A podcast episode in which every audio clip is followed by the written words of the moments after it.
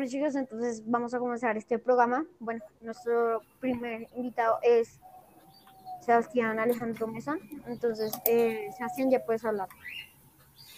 Hola amigos, ¿cómo están? El día de hoy les voy a hablar sobre dos tumbas de reyes muy importantes del antiguo egipcio. La primera es del rey Tutankamón y así fue como lo encontraron en una expedición. El arqueólogo británico Howard Carter descubrió la tumba de Tutankamón en el Valle de los Reyes el 4 de noviembre de 1922, cerca de la entrada del Ramsés, VI, la KV-35. La tumba estaba llena de riquezas, pero los ladrones hicieron de las suyas y no quedó casi nada del tesoro. La tumba tenía una altura máxima de 3,68 metros y una anchura máxima de 7,86 metros. La tumba de Tutankamón estaba llena de imágenes y dibujos para ayudarlo a pasar más fácil a la otra vida.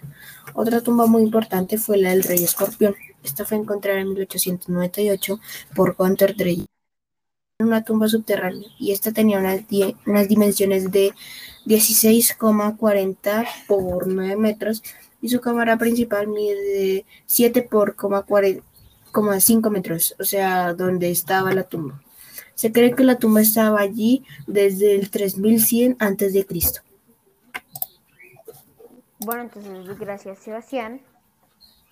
La tumba del rey Tut, albergada de miles de, de artefactos y algunos de los objetos más famosos que se encontraron son la máscara de la sepultura dorada, la estatua de Anubis, el escarabajo colgante solar, su abanico dorado, el carro real y un juego de Cenet, por mencionar unos cuantos. Entonces, ese sería el dato curioso. Entonces, vamos a la pausa musical. Entonces, ya venimos con el otro invitado. Entonces, gracias.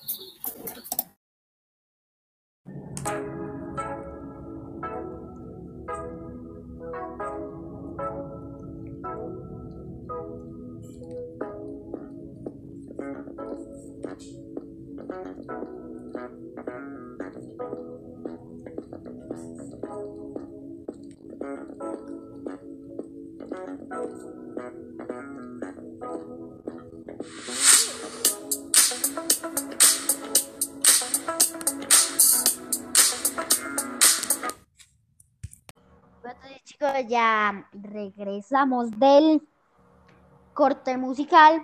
Bueno, entonces vamos con el segundo invitado, Johan Sebastián Cárdenas Toro, que nos va a hablar de las estructuras de Egipto. Vamos, Johan. Muchas gracias. Bueno, yo voy a hablar de la arquitectura del Antiguo Egipto.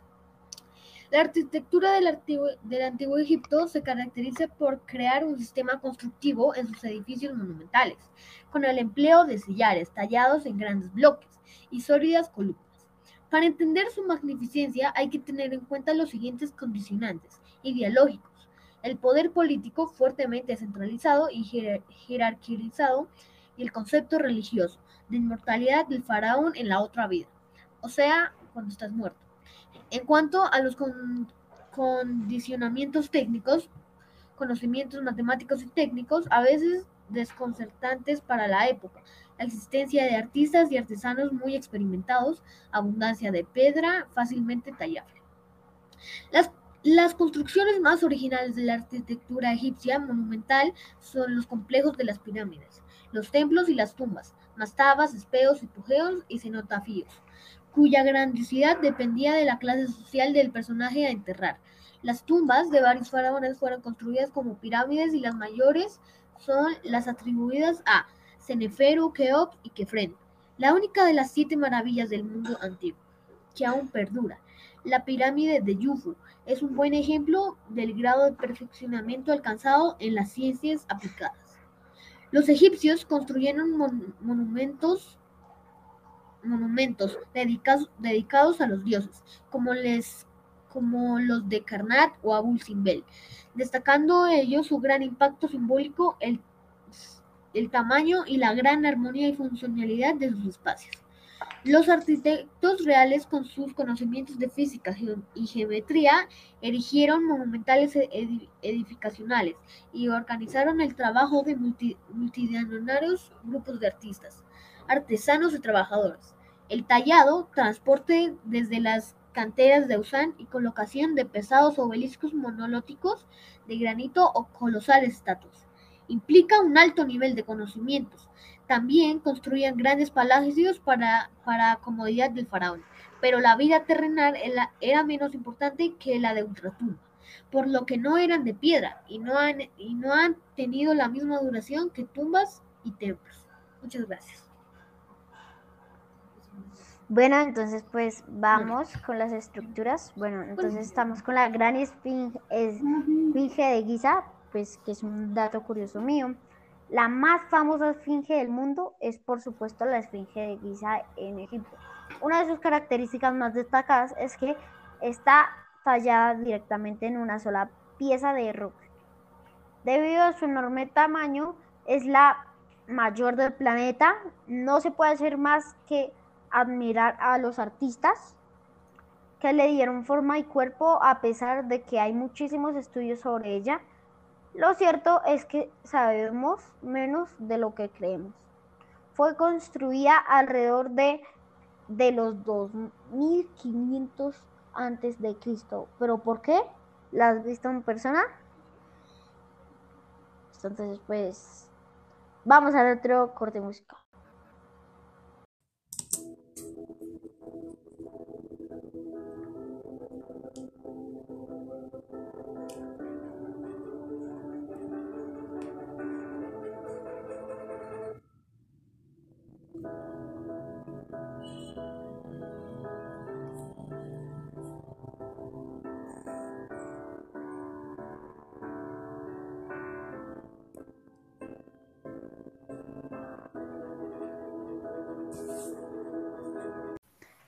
Bueno, entonces espero que hayan disfrutado la, la, la música. Entonces eh, los dejamos con, con Simona Mezquita Niño para que pues les hable sobre los dioses de Egipto. Ok, hola a todos, mi nombre es Simona Mezquita Niño y voy a hablar acerca de los dioses de Egipto. Los más conocidos. Uno de los más conocidos es Ra, el dios del sol que va en su barca solar todos los días iluminando y por la noche se va al océano a ir al inframundo para el siguiente día volver a subir e iluminar el cielo. Otro dios es Osiris, que es el dios de los muertos, pero antes de eso fue un emperador que fue asesinado por su hermano Seth, ahogándolo en el río Nilo.